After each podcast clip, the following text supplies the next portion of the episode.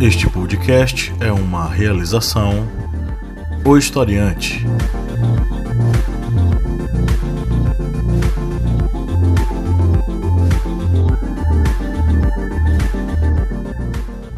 Olá, historiantes! Aqui é o professor Pablo Magalhães. Estamos iniciando mais um podcast. Mais uma vez, nossa mesa redonda está aqui montada para debater sobre esses assuntos maravilhosos da nossa sociedade. E alguns deles, obviamente, podem cair na redação do Enem ou de algum vestibular que você esteja aí estudando e se preparando, tá? Bom, eu você já conhece, já me apresentei, professor Paulo Magalhães. Tenho aqui ao meu lado outro historiante responsável por essa bagaça, que é o Kleber. E aí, galera, beleza? Lídia Verônica. Olá. E o Márcio Fabiano. E aí, minha gente, tudo bem? Então vamos lá, o tema de hoje é democracia e a polarização política. É um tema que vem tomando de conta dos noticiários, está em todo jornal. É, essa polarização está presente nos vários âmbitos da nossa sociedade. Está tá nas mídias sociais, está no seu Facebook, está no Instagram, está em qualquer coisa que você se manifeste, sempre vai ter os dois opostos querendo trocar uma ideia e na verdade nem, nem só trocar ideia, querendo trocar tapa por causa de algum posicionamento relacionado à política em nosso país. É, a gente vai começar a primeira rodada aqui, mas antes, você já é o nosso patrono? Não? Ah, mas você precisa, porque essa família historiante ela precisa crescer. É, você já se perguntou como você pode participar do podcast do historiante? É simples, seja um aluno patrono. Por apenas um real você entra nesse processo e ajuda este podcast a rolar. Não só o podcast, mas também nossos vídeos e todas as nossas postagens. Bom, se você já nos segue nas mídias sociais, é simples. Entre no site apoia.se barra historiante e escolha um dos programas para você participar como patrono. A partir de um real você já participa e também a partir de 15 reais você também participa, só que tem acesso ao nosso grupo secreto no Facebook com muito material VIP para você curtir aí e estudar ainda mais para os seus concursos e vestibulares e enems da vida, ok? É simples, rápido e prático e você ainda pode decidir as próximas pautas é, dos próximos podcasts com a gente. Além de poder trocar uma ideia com, por exemplo, o Márcio Fabiano sobre filmes. O que, é que você acha disso, Márcio? Eu acho que isso é muito bacana. Você sendo patrono, você vai ter acesso a conteúdos mais substanciosos. Olha que palavra bonita! É, Procura aí no dicionário substanciosos.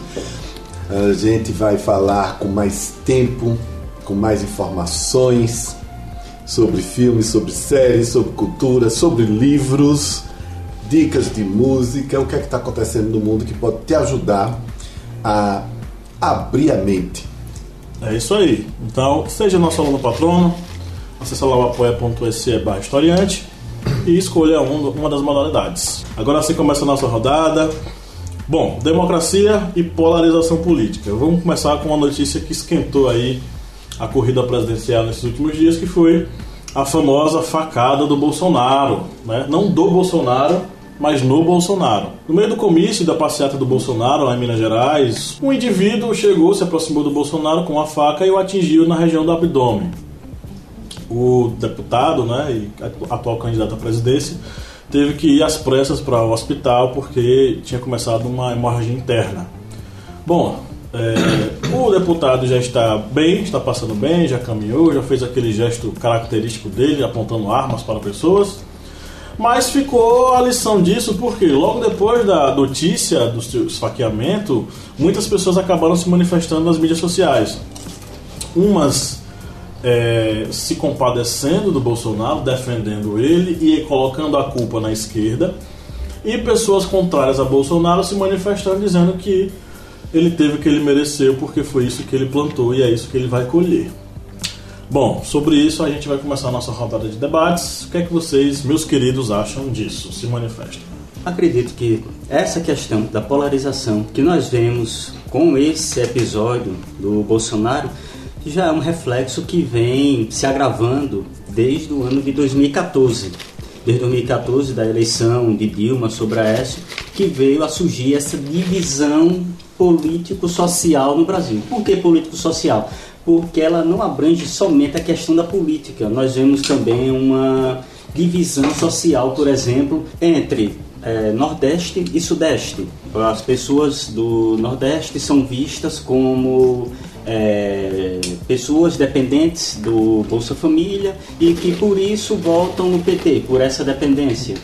Já muitos nordestinos acreditam que o pessoal do Sudeste é que realmente vem a ter esse preconceito com o pessoal do Nordeste sem necessidade, pois é só uma questão política, mas nós vemos uma divisão social também nessa questão do Brasil, que se dividiu, se polarizou, e nós vemos esse agravamento dessa polarização nessa eleição de 2018.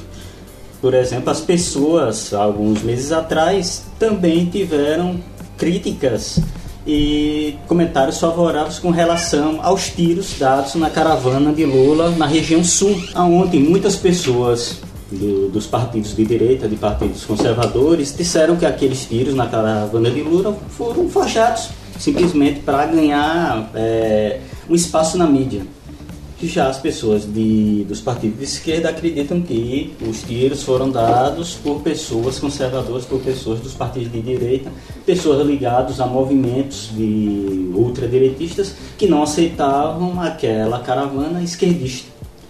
Bem, nós vemos aí que qualquer evento que venha ter essa, digamos, esse contato, nem que seja indireto, entre direita e esquerda vai resultar numa polarização de comentários e muitas vezes de bobagens, principalmente nas nossas redes sociais. Ah, vamos lá. Polarização política e a democracia, não é isso? Bom, ah, o que é que eu acho disso? Ai, gente, eu, eu posso ser nessa, né? Pode, posso aqui pode. no podcast? Eu odeio política com todas as minhas forças. Eu não acredito que exista política no Brasil.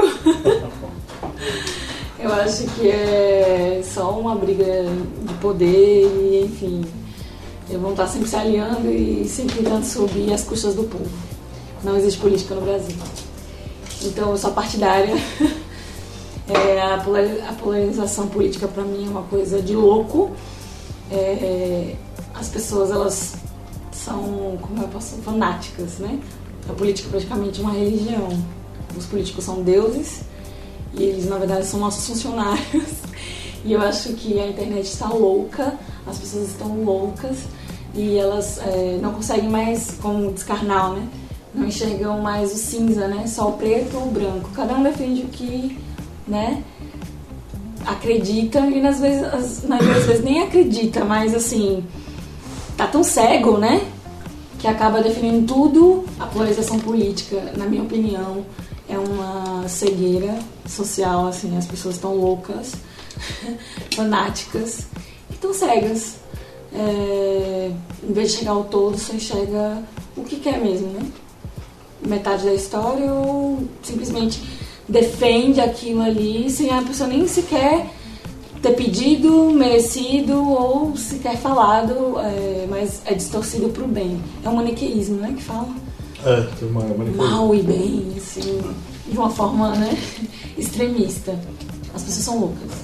A polarização política ocorre, primeiro, nós não temos educação política. Nós não fomos educados para entendermos os processos políticos.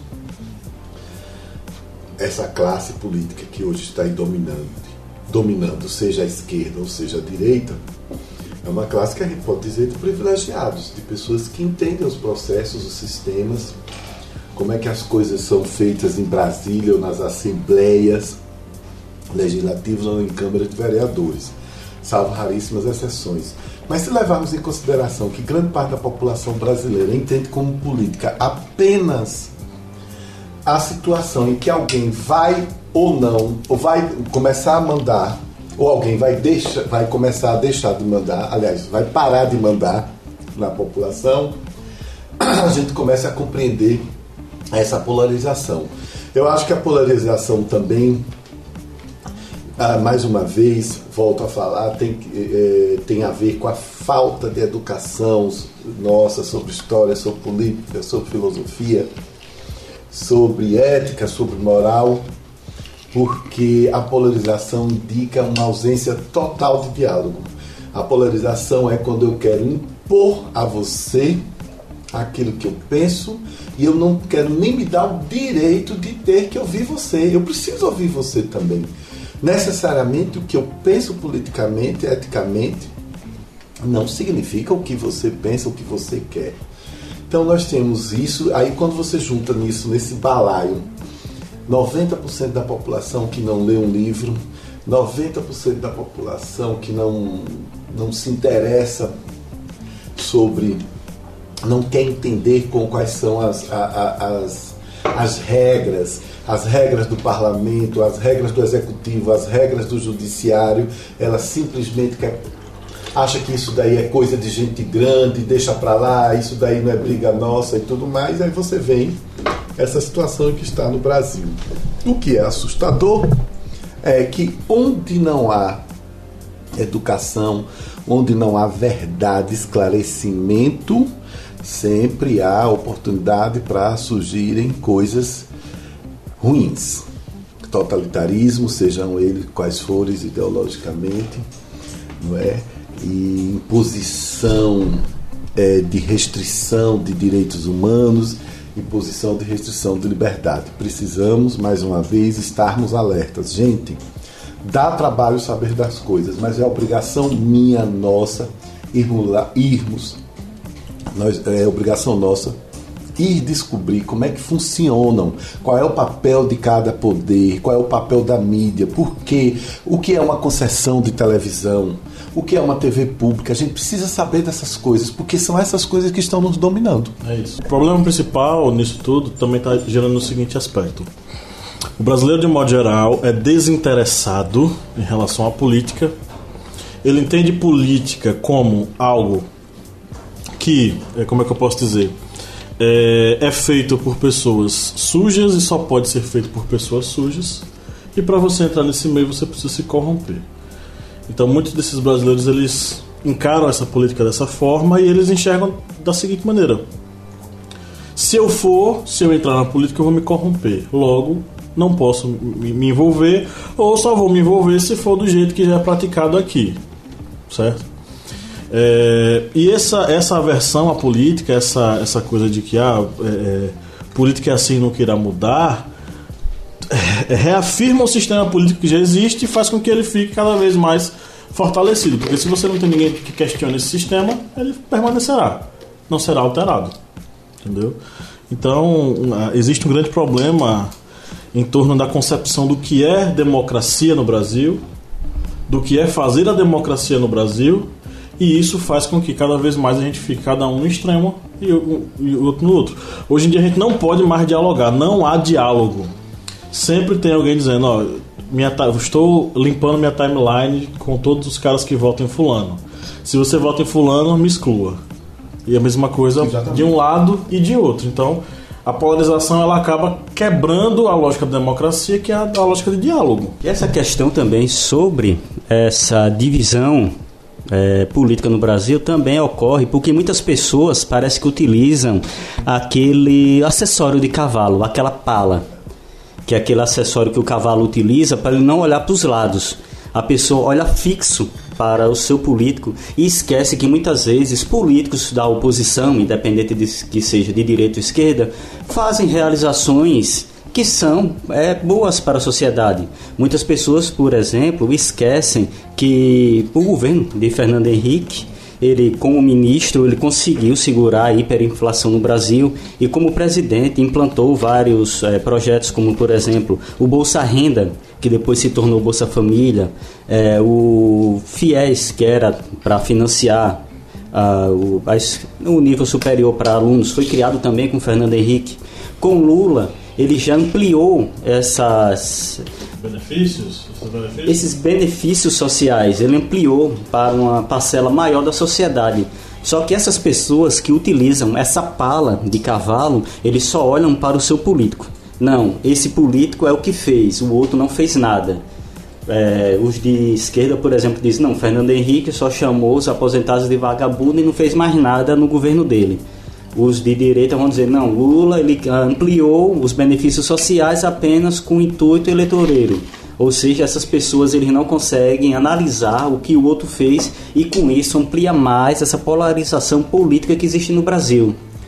E isso também é um mal que vem refletindo em toda a sociedade, não somente na política. Então, pessoal, vamos. É, antes da gente partir para nossa nosso quadro de perguntas e respostas aí dos nossos seguidores, a gente vai fazer algumas definições. Primeiro, o que é democracia? O conceito de democracia ele nasce na Grécia Antiga.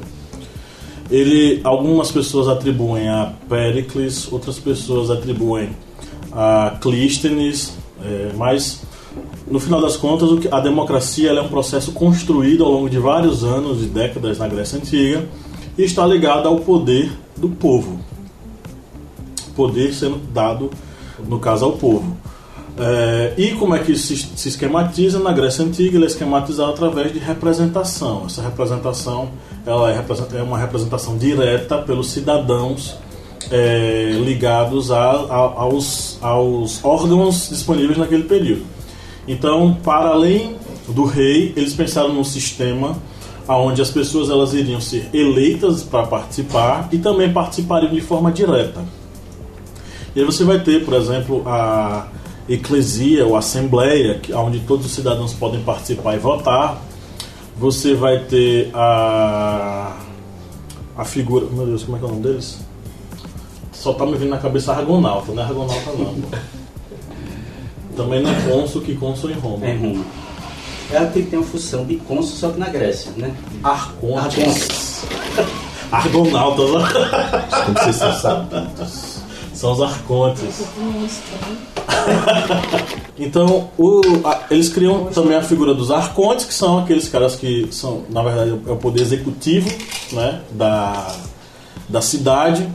Aí você vai ter também a Bulé, que é tipo o Senado, onde você vai ter a votação das leis. Então, note, são órgãos que são divididos nessa democracia. Então, essa democracia ela é exercida pelo povo. E tem outro conceito que vocês vão ter que manjar, né, que é o conceito de Estado de Direito. Aí já não é mais comigo, é com Lídia. Bom, o Estado de Direito é a situação jurídica, né? É a forma é, escolhida para governar de acordo com as normas. Estão todos é, submissos à, à legislação, inclusive a maior autoridade, né? Então, é, entra aí também a, a teoria do, da separação dos poderes, né, para poder definir é, essa hierarquia por conta da, da burocracia, né, para que toda a legislação seja cumprida por todos os órgãos, todos, todos todas as pessoas, inclusive os, é, como eu posso dizer, os políticos, né, os elegidos para são, governar. São os funcionários. Enfim, o Estado de Direito está relacionado a essa situação jurídica que o Estado escolhe se submeter, né? Todos estão abaixo da lei. Bem, aproveitando o assunto falando sobre política, a gente vem logo a recordar sobre a questão da polarização política. E o que seria a polarização? Essa polarização seria a divisão da política em, digamos, dois lados, em duas partes. Cada um vai defender ideologias ou até mesmo é, questões de governabilidade diferentes um do outro. E por isso se dá essa polarização, essa divisão. Só que a polarização política é uma coisa boa. Por quê? Porque na polarização política vamos ver as ideias, vamos ver o que cada partido ele vai pensar sobre aquele fato. Porque o que é errado, o que é ruim é a radicalização, o extremismo político. Isso daí é que é nocivo para a democracia. A polarização não.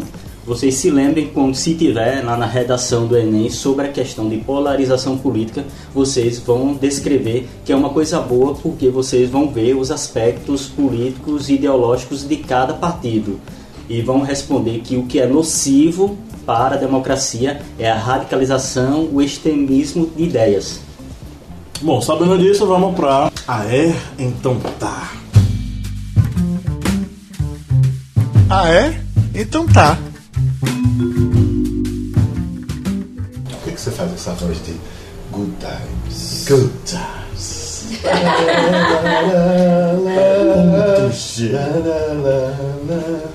Você que está aí sozinho nessa noite de sábado, 10 e 15 você não arrumou ninguém. minha querida, meu querido, uma das melhores maneiras de acabar com isso é o Isso aí lembra só Vamos fazer a rádio, a rádio historiante, né? Vamos lá para as perguntas? Vamos lá. Essa vai para Kleber. Valderi Filho Deri. A política do café com leite foi um tipo política polarizada?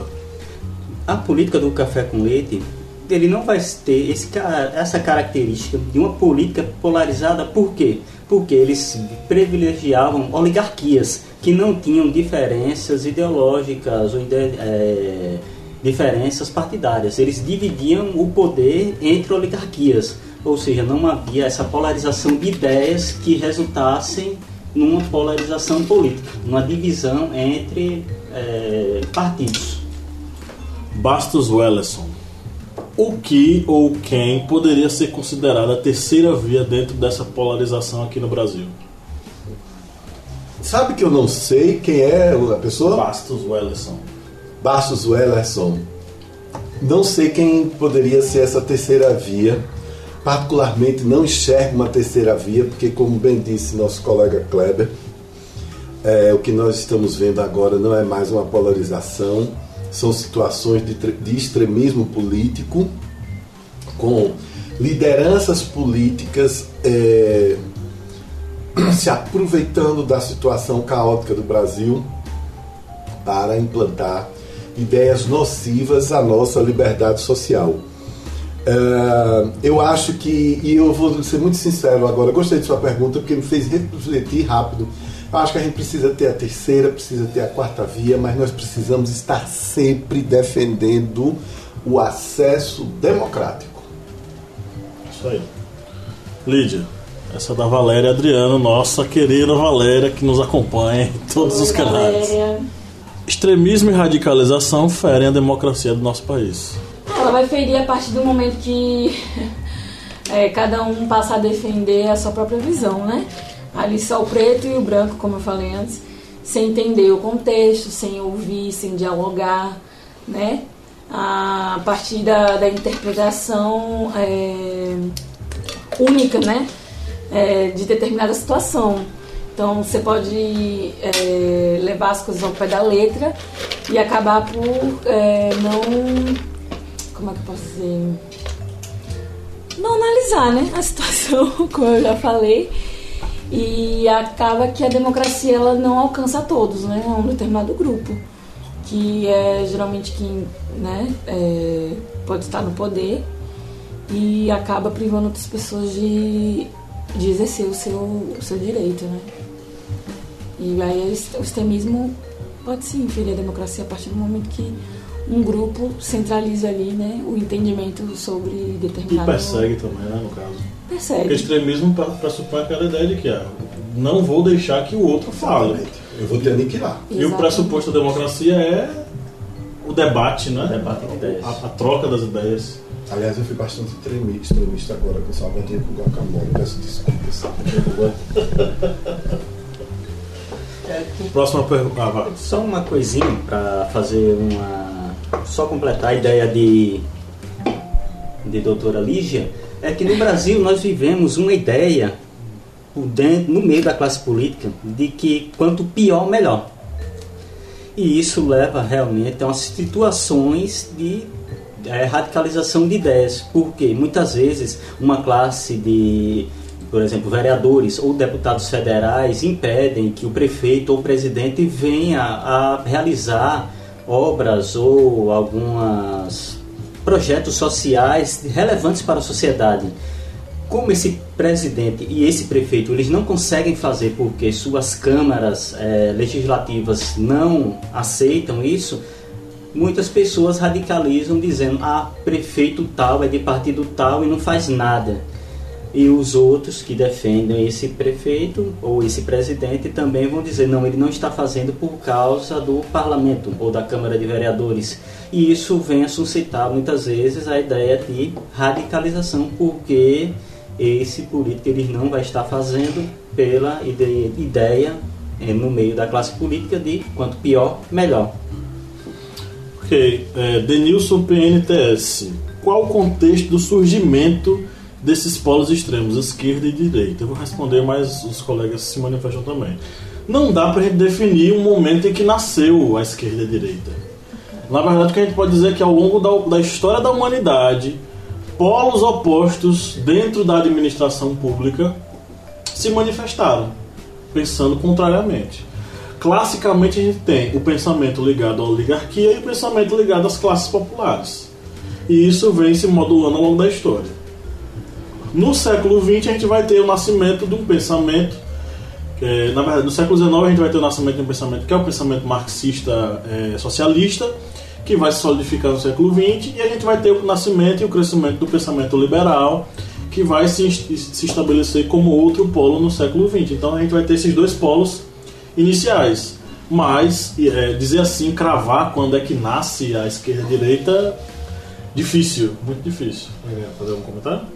É, só lembrando que essa questão da chamada esquerda ou direita, ela surgiu, essa expressão, durante aquele processo da Revolução Francesa. Já que os membros do terceiro estado, eles sentavam à esquerda do, da, da Assembleia é, francesa e por isso, por eles defenderem ideais, digamos, populares, lembrando que a Revolução Francesa foi um movimento burguês, não vá pensando que foi um movimento do povo, não foi um movimento liderado pela burguesia. Esse terceiro estado sentava à esquerda e por isso esses partidos que têm um ideal político popular são chamados de esquerdas. Foi a partir daí. E esse processo como o professor Pablo bem ressalvou, não tem um período político assim que podemos dizer, ah, surgiu aqui. Se lembrarmos, por exemplo, lá da República Romana, tivemos os irmãos é, Graco. Os irmãos Graco que fizeram, tentaram fazer medidas populares e acabaram sendo assassinados. Fizeram tribunos, tribunos da, da, da, da plebe. Ah, Isso. Tribunos da plebe. É porque eu tinha esquecido. Dá uma banda outra. Tribuno da dá uma banda ótima, Márcio aqui. Não tem assim, não falar, tem não. um período que a gente possamos dizer, não, surgiu aqui. Essa data foi a data de nascimento da disputa entre é, esquerda e e direita, entre oligarquias e partidos populares. Não, você não, a gente não consegue, digamos, dizer, porque é um processo que está presente na história da humanidade. Márcio, Cecília Brito. O quanto a redução do número de partidos interfere na polarização política? Nada. Não é uma questão numérica. É uma questão de debate, de diálogo aberto. Ah, podem ser quantos partidos tiverem. O que significa polarização, basicamente, é se a minha ideia não te convence, eu vou te aniquilar. Certo? O, é, o professor Kleber já falou aí, de maneira bastante incisiva, sobre o perigo do extremismo e nós precisamos estar atentos a isso. Particularmente, Cecília, eu, Márcio, professor Márcio, é, eu acho que nós deveríamos, eu acho exagerado o número de partidos no Brasil, porque boa parte deles não defendem com ênfase, com trabalho, com legalidade, uma ideia de Estado, uma ideia de um Brasil mais inclusivo, de um Brasil mais justo. Boa parte deles são criados para serem é, troca, objetos de troca na hora das eleições, é, para serem moedas de troca quando ah, um governador se elege, quando um presidente se elege. É nesse sentido. Mas é muito importante, Cecília, que nós, mesmo que com essa impaciência que está rolando no, no cidadão brasileiro hoje, que nós estejamos atentos aos partidos, que saibamos os nomes deles, que saibamos o que é que eles defendem, certo? Para que a gente possa escolher bem na hora do voto e para que a gente possa se posicionar. É, Só lembrando, complementando essa pergunta, é, lembrar que os Estados Unidos é, têm na sua política dois grandes partidos, são nem grandes, gigantes, o democrata, os democratas e republicanos. Cada um defende a sua ideologia e temos aí um exemplo de polarização política, porque eles vão defender suas ideologias. Só queria fazer um complemento que vale no futuro. um- a gente pode fazer um podcast sobre essa mania que a gente tem de se comparar aos americanos, não é, Kleber? É. Que é o seguinte: o jornalista brasileiro ele já faleceu, Paulo Francis, ele dizia uma coisa muito interessante. Nos, ele morou muito tempo nos Estados Unidos, acompanhou muito a política americana lá em Nova York. Ele dizia: nos Estados Unidos não interessa se você é republicano ou se você é democrata. O interesse é que a justiça funcione e que o dinheiro esteja correndo no banco. Então, é, essas comparações, quando a gente faz com o processo americano, não vamos comparar, não. Vamos cuidar aqui do que é nosso, prestar atenção nisso que está acontecendo. Ok. Essa interação aconteceu agora, tá? Essa vai para Lídia. É do, do Vitor Hugo Ferreira. Até a mídia em si foi a democracia. Na verdade, verdadeira mesmo, se a gente for pegar o conceito de democracia para olhar na prática a risco, o Brasil não a vive. Um exemplo é a indicação do legislativo pelo chefe do executivo. Errou, né? Porque não é a indicação do legislativo, é a indicação do judiciário. Judiciário. Não- Eu não entendi a colocação deles. Ele quer dizer que a gente não vive de fato democracia e que um exemplo de que a gente não vive a democracia, por exemplo, é que o chefe do executivo é quem indica o, um membro do judiciário. Para ele isso não é democracia. Ele, não o, chefe do, o chefe do executivo indica quem vai julgar. É porque a nossa democracia é parlamentar, né? E o parlamento, ele é, ele é sugerido aí pelo, pelo povo, né? Então, o povo é o parlamento, é, assim, teoricamente, né? E todas as atitudes do, do executivo, ela- elas, são, elas são autorizadas ou, né, elas passam pela avaliação do parlamento. Então, assim, o parlamento que dá poder aos poderes seguintes, né? Que seria do povo, a- a- os representantes do povo. Então, teoricamente, né? Tá tudo certo. Agora, eu vou emendar a pergunta dele com outra coisa.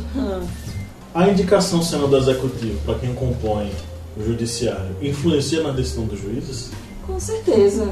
Com você certeza, claro. Senão pinga fogo, isso é uma panela de fogo. Houve muita crítica é, quando o Toffoli, Toffoli, né? Toffoli. Toffoli foi, foi que ele nem magistrado é.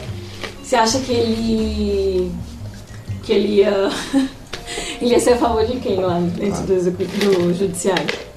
De quem indicou ele, quem tornou ele é, é, ministro sem ele ter, né, magistratura qualquer. Então, a indicação com certeza vai influenciar na decisão de cada um deles. É como se fosse um tipo de apadrinhamento, né? Vamos ser mais escancarados aqui. Mas é isso mesmo. É, essa vai para Márcio. Deixa eu só encontrar aqui. Porque ele fez questão de responder no seu vídeo, no Story. Gostaria que comentassem sobre a hegemonia de certos grupos políticos na administração da República Brasileira. Foi o Denis. Só tem Denis. Olha, ele foi o primeiro deles a A sim, Denis. o primeiro Denis deles do do, mundo. do Instagram, né? Então isso é um marco, gente. Pega um, vai. Depois eu quero contato. Ok. Vai ser difícil, porque só tem ele. Denis, é o seguinte, eu não vou falar como historiador porque eu não sou historiador, não tenho a capacidade argumentativa dos meus queridos Kleber e Pablo, mas vou te falar como observador da política, como um cidadão que busca observar a política porque eu sei que é ela que interfere muito em minha vida. A, a hegemonia política que está dominando o Brasil você pode dividi-la em várias. O que nós temos hoje é um grupo, o que está se o que está aparecendo no cenário atual é o seguinte, um grupo conservador que se vestia com uma máscara neoliberal, mas que na verdade ela esse grupo conservador e aí nesses estão vários partidos que eu posso nominar aqui, PMDB, PSDB, PP, e várias lideranças conhecidas do Brasil que elas se diziam liberais e agora com essa situação de extremismo que nós estamos vivendo, o que elas querem é se manter no poder. E observem, sabe qual é o grande segredo, Denis? É quando você vai observar uma liderança dessa, seja a esquerda e a direita, repare no trajeto político dela. Repare, observe e estude as alianças que ela, que essa pessoa, seja homem ou mulher, fez ao longo da sua vida política para se manter no poder. Repare E isso é muito sério. Como são as relações desses, dessas pessoas com os grandes grupos de imprensa? Repare como são as relações dessas pessoas com os grandes grupos empresariais, sejam eles brasileiros, sejam eles no estado, na própria cidade onde elas convivem. O que nós temos é uma, uma tentativa de se, de, de se manter esse poder por mais tempo, por quê? Ao, do outro lado da hegemonia, tem um grupo de partidos, de pessoas, de ONGs, de ideias que pretende que o país seja mais inclusivo, que pretende que haja mais justiça social, que pretende que o que é nosso de riqueza natural, como florestas, rios, aquíferos e petróleo, sejam utilizados em nosso benefício. Essas diferenças que são fundamentais na, numa concepção de Estado, numa concepção de Brasil, é que estão fazendo essa briga ferrenha que nós vemos hoje. Certo? E aí o que é que você vai, o que é que você vai acontecer? A hegemonia faz com que antigos desafetos hoje se tornem aliados, certo? Passem por cima de seus ideais simplesmente para se manter no poder, no poder executivo, no poder, de, no poder da caneta, no poder de decisões. Ok. Última pergunta. A democracia era plena na Grécia Antiga? Será que ela é plena nos dias de hoje? Essa pergunta é da Kel Bark. Deixa eu ver aqui, só confirmar. É, é o nome da, que está aqui é Black Magic Zombie Hooker.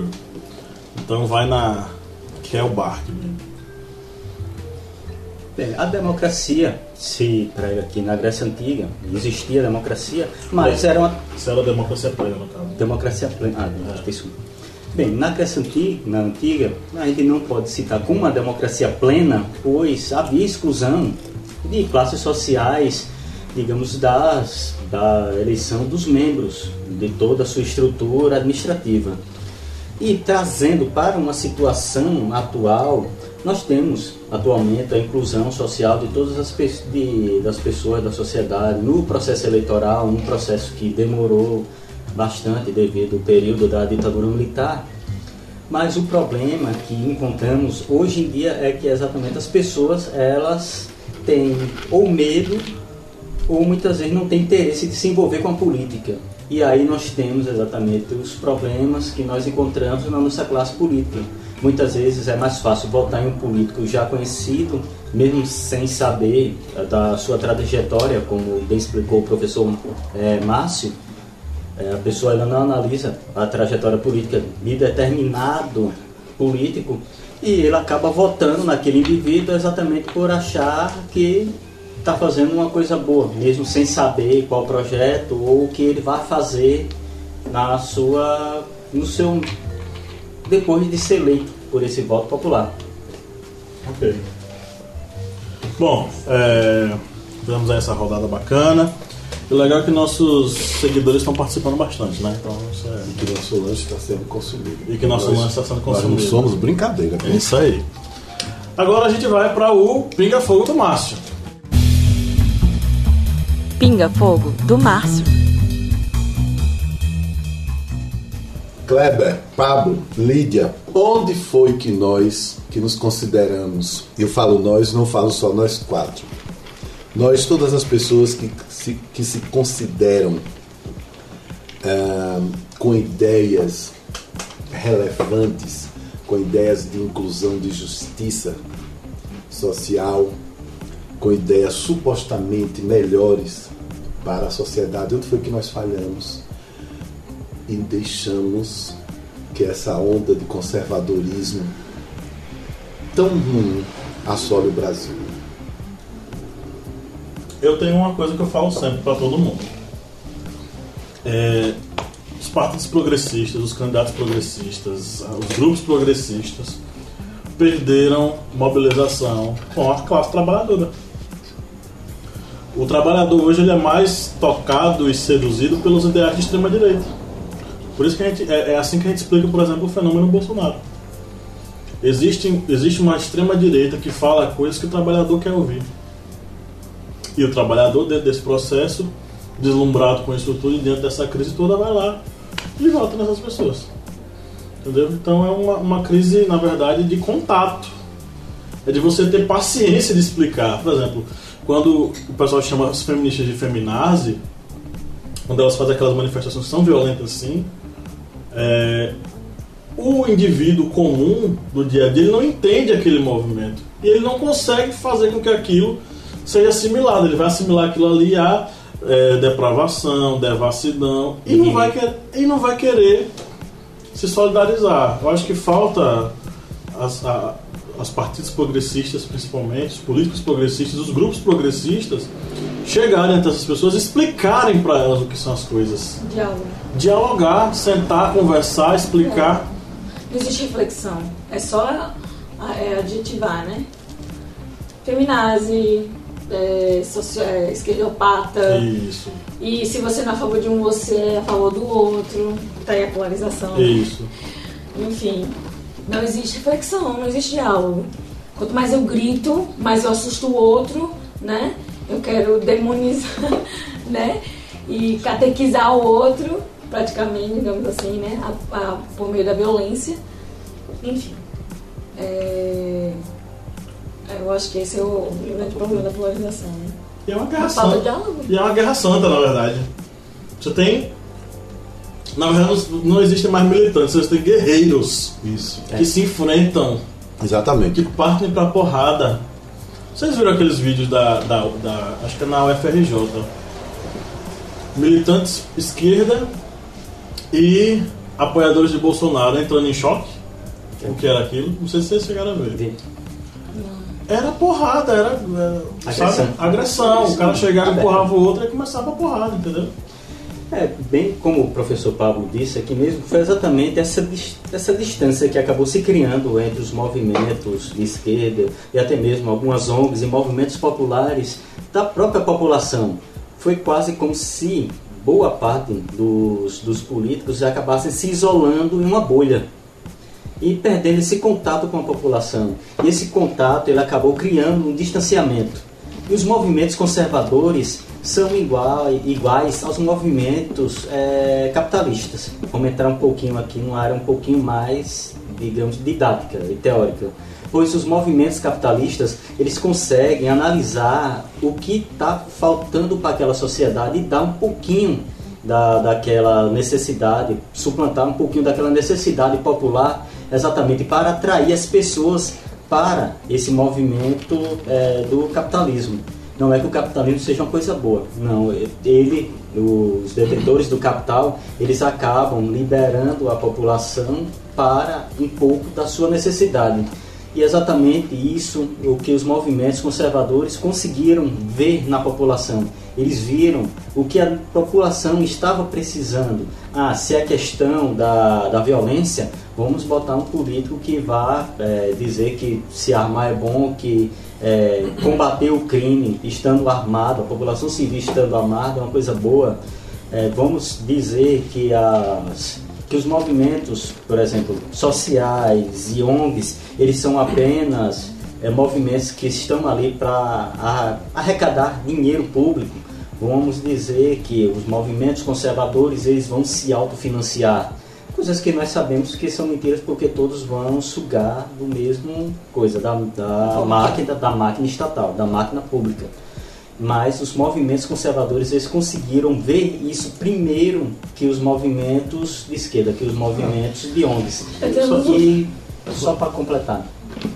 E isso nós vemos principalmente nas mídias sociais e redes sociais, que foi um local em que há nitidamente essa divisão social e política do Brasil. Não, é que é, no início é, que ele estava falando aí, dessa questão do, do distanciamento do político é, e pro povo, né? Que o próprio povo fez isso, né? Uma espécie de canonização com aquele determinado político. Ele é maravilhoso, ele é impecável, ele, né? Tá lá, botaram no pedestal e estão adorando aquele determinado político. Agora, minha outra observação sobre a questão do, do dessa, desse discurso de ódio, de se armar e tudo mais, assim, vamos logo repetir, né?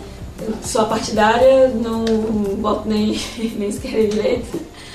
É, mas enfim, se hoje o Brasil tivesse liberado arma, Bolsonaro ia estar vivo? Dificilmente. Dificilmente. Dificilmente. Uma faca, né? Uma faca. E há, quem, e há quem coloque isso de forma. Há quem releve, tipo, faça uma coisa tipo. Mas é essa coisa do, do fanatismo. É. Ele não defendeu, ele não se posicionou, não falou nada, mas a partir daquela linha de raciocínio que eu quero defender, eu crio teorias e né, vou defendendo a qualquer custo aquele pensamento sem, sem pensar né, no, no todo, aqui na situação, enfim. Cegueira. É. E aí tem outra coisa que você estava falando. Quem foi que aprendeu primeiro a usar o YouTube co- como plataforma de difusão?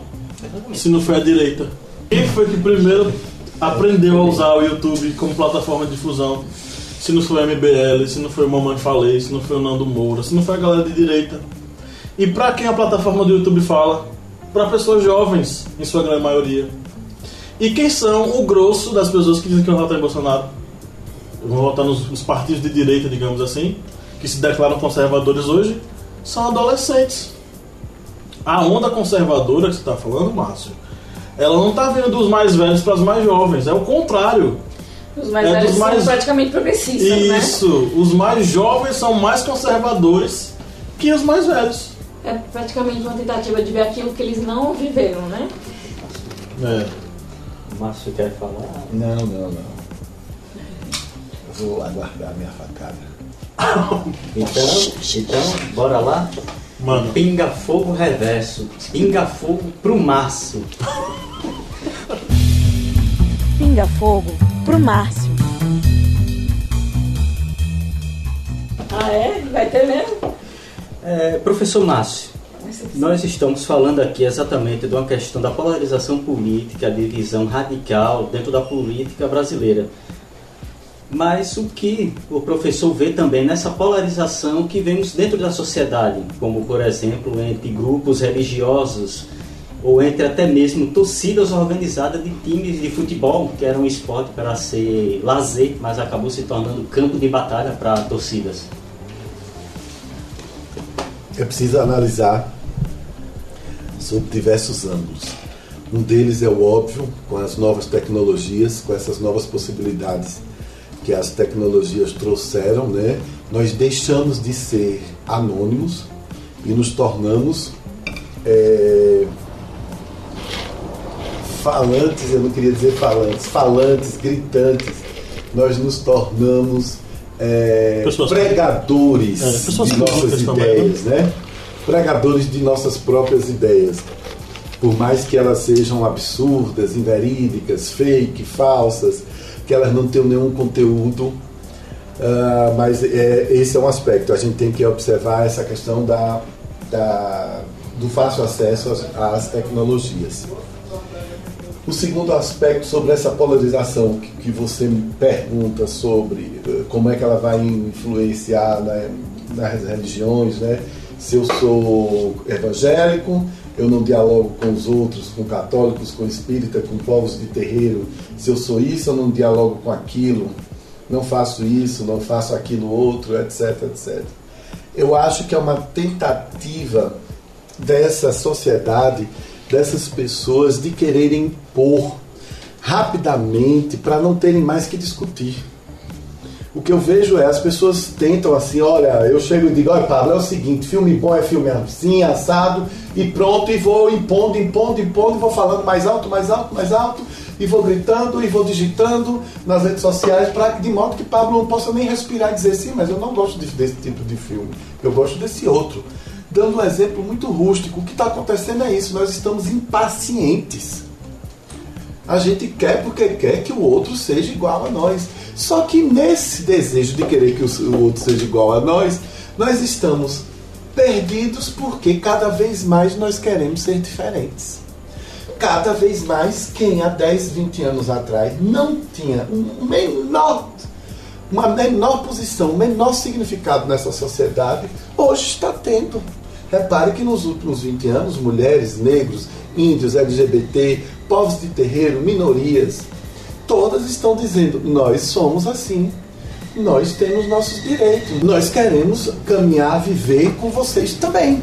Mas é preciso nós sermos, nós sermos ouvidos, nós, nós estarmos junto em convivência. A polarização é, é, é, é um, eu acho que também que é uma bobagem, uma tentativa de distinção de status, Kleber.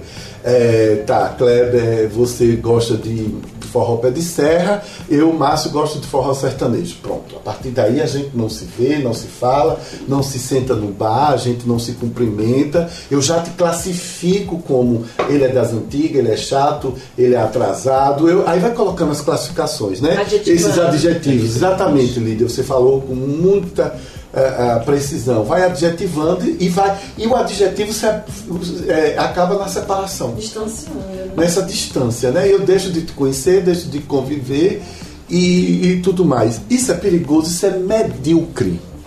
Acima de tudo, Kleber, isso é medíocre, que isso não vai nos elevar intelectualmente, não vai nos tornar muito mais empoderados no futuro como cidadãos brasileiros. De jeito nenhum, isso é medíocre. Ah, olha, é impossível nascer no Brasil e não ser plural. É impossível. Eu até compreendo que alemães, ingleses, certo? Franceses, espanhóis sejam tão ciosos de suas tradições e de suas referências e tudo mais, mas nós somos plural nós somos branco, índio, negro, nós massacramos a nós mesmos.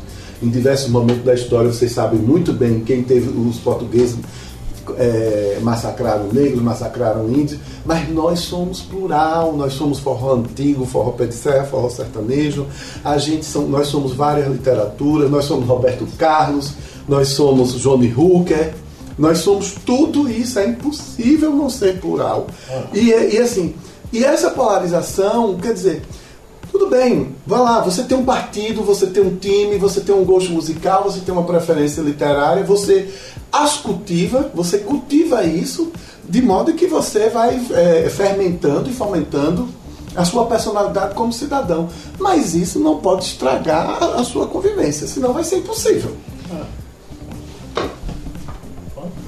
Não, aqui, é, o que está falando aqui a diversidade, eu acho que é a graça da, da convivência em grupo, né? Essa questão de eu não ter conhecimento de um determinado assunto e você ter, né? Eu não ter presenciado ou vivenciado alguma determinada experiência e você poder compartilhar comigo, né? O aprender com o outro, eu acho que está muito ligado à diversidade, né? Senão eu fico muito engessado nos meus, no, no meus, nas minhas próprias experiências, na minha vida, na minha visão. Enfim, se perde essa, o gostoso né, da convivência, a diversidade. Era basicamente isso que eu queria dizer. Uhum.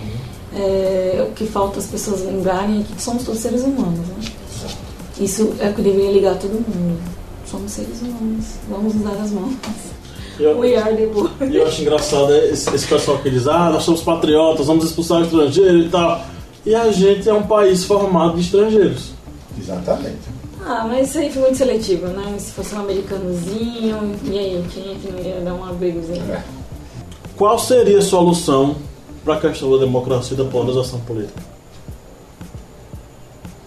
Como ajudar a democracia a ser praticada, fazer com que essa polarização política ela fosse usada de modo a que, tudo bem, existem opiniões diferentes, mas elas não precisam brigar. Qual seria a solução para isso?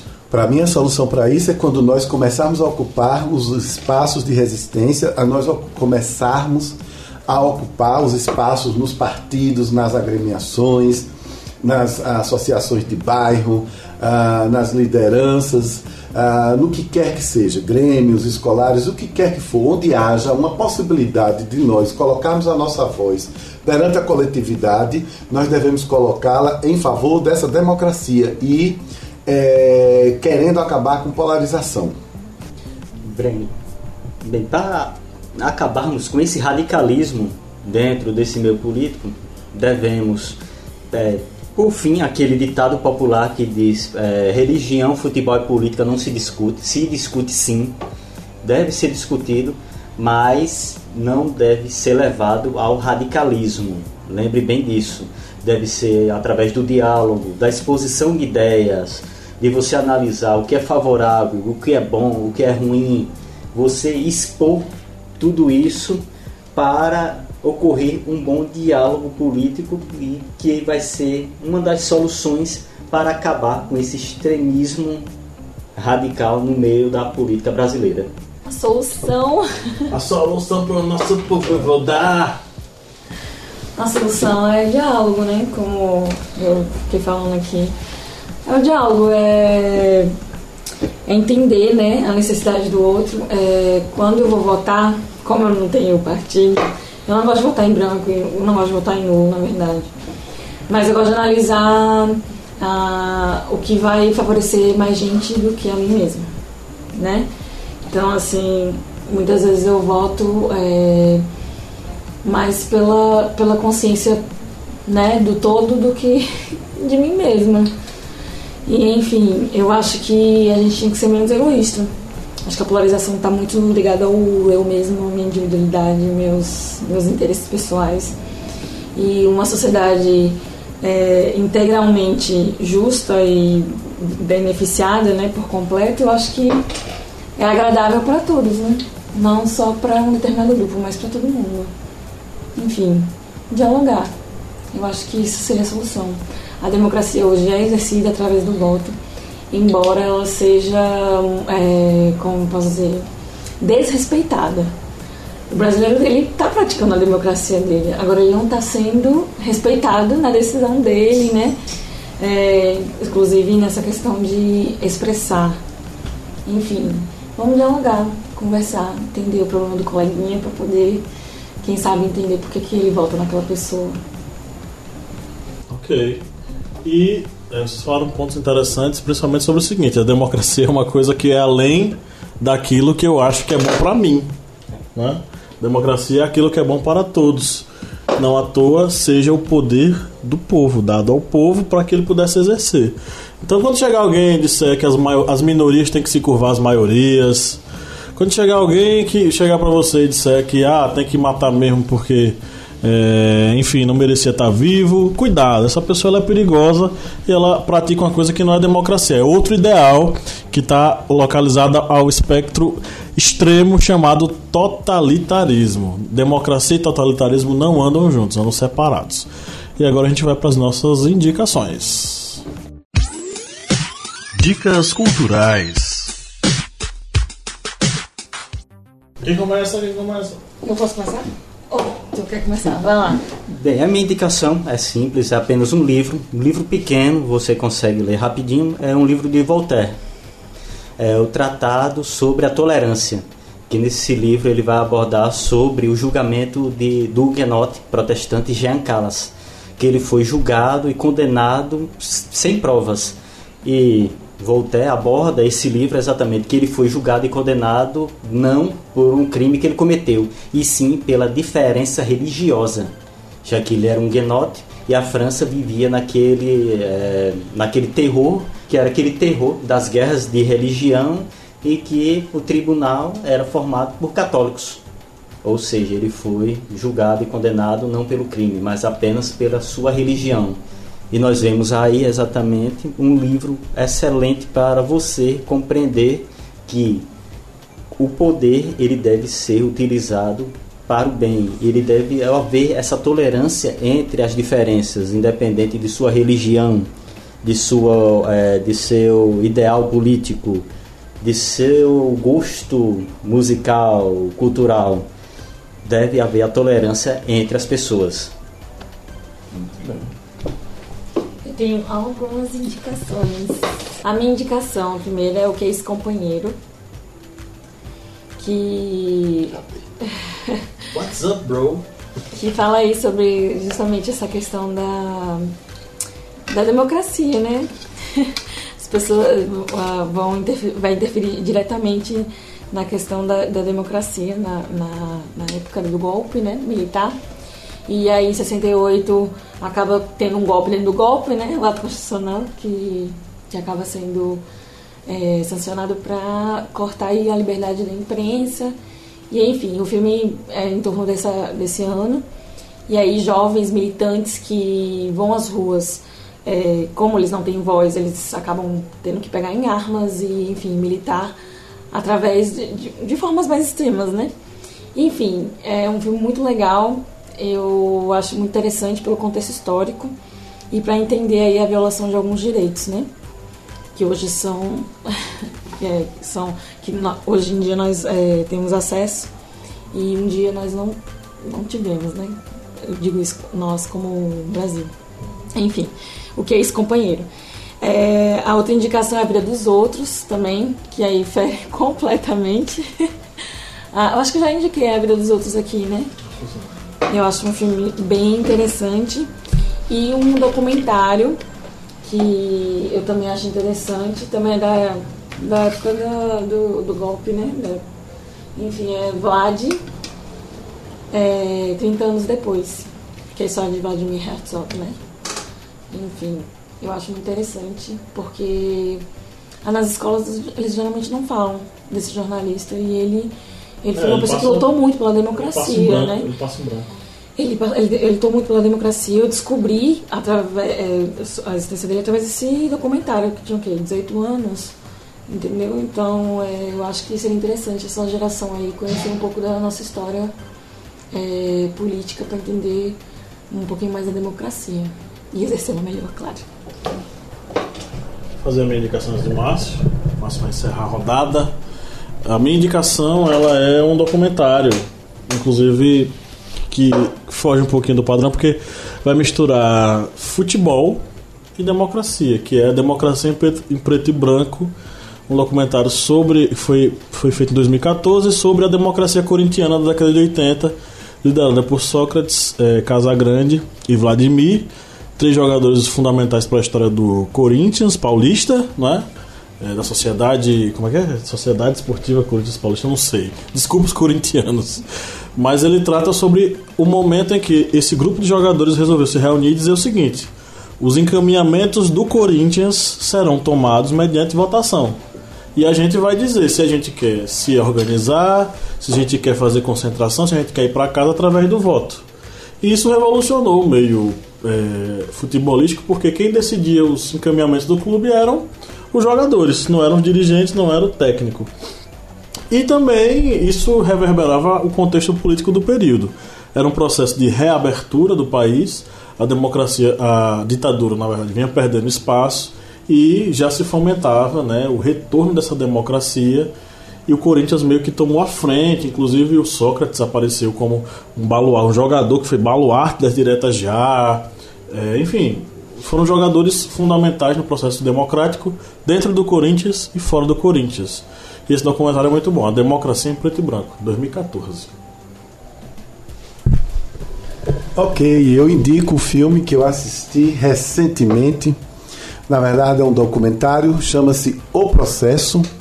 É dirigido pela Maria Augusta Ramos e é um filme que trata sobre a crise política que se instalou no Brasil ah, desde o início da, da- do, do processo do impeachment da ex-presidenta Dilma Rousseff. O filme mexeu muito comigo. Você vê ali, é, primeiro como documentário, como narrativa documental, ele é muito interessante, a maneira como foram dirigidas as cenas, como são escolhidas as cenas. Não há nenhuma entrevista, as falas e as intervenções são, são todas é, é, não, foram, não foram programadas. Boa parte das imagens vocês já assistiram no noticiário da, da imprensa brasileira nos últimos tempos. Mas por que é que eu estou indicando? Porque você fica ali sabendo como ainda é frágil o sistema político brasileiro e como nós precisamos fortalecer as convicções democráticas no Brasil. O documentário está no Netflix. Ah, acabei esquecendo de indicar que, é, inclusive, eu acho que o tema do, do teu filme é relacionado a esse livro de Franz Kafka, né? Que é. Ele na- era da República Tcheca na época, né? Que hoje é, é o quê? Antes era Não, antes era Tchecoslováquia e agora é República Tcheca, perdão. Enfim, ele é de Praga, né? Franz Kafka, ele é um clássico do direito, que é o processo, o livro. E é, eu acho que o filme ele tem muito a ver com isso aí, com a história do Joseph Kay, né? Que ele um dia acorda e ele é acusado injustamente, ele não sabe quem acusou ele, ele não sabe do que. Existem testemunhas que ele desconhece, que são também de, de índole duvidosa, enfim. Ele está perdido dentro do, do, do sistema judiciário, que é o processo dele, né? E enfim, eu acho que tem uma relação esse filme com o livro. E para todo estudante de direito ou quem pretende aí ingressar nessa vida acadêmica jurídica, eu indico o processo que é indispensável. Então, pessoal, sem mais, gostaria de agradecer sua audiência, sua paciência. Foi muito bom estar com vocês nessa hora. Um grande abraço e até o próximo podcast. Valeu! Tchau, gente. Tchau, gente.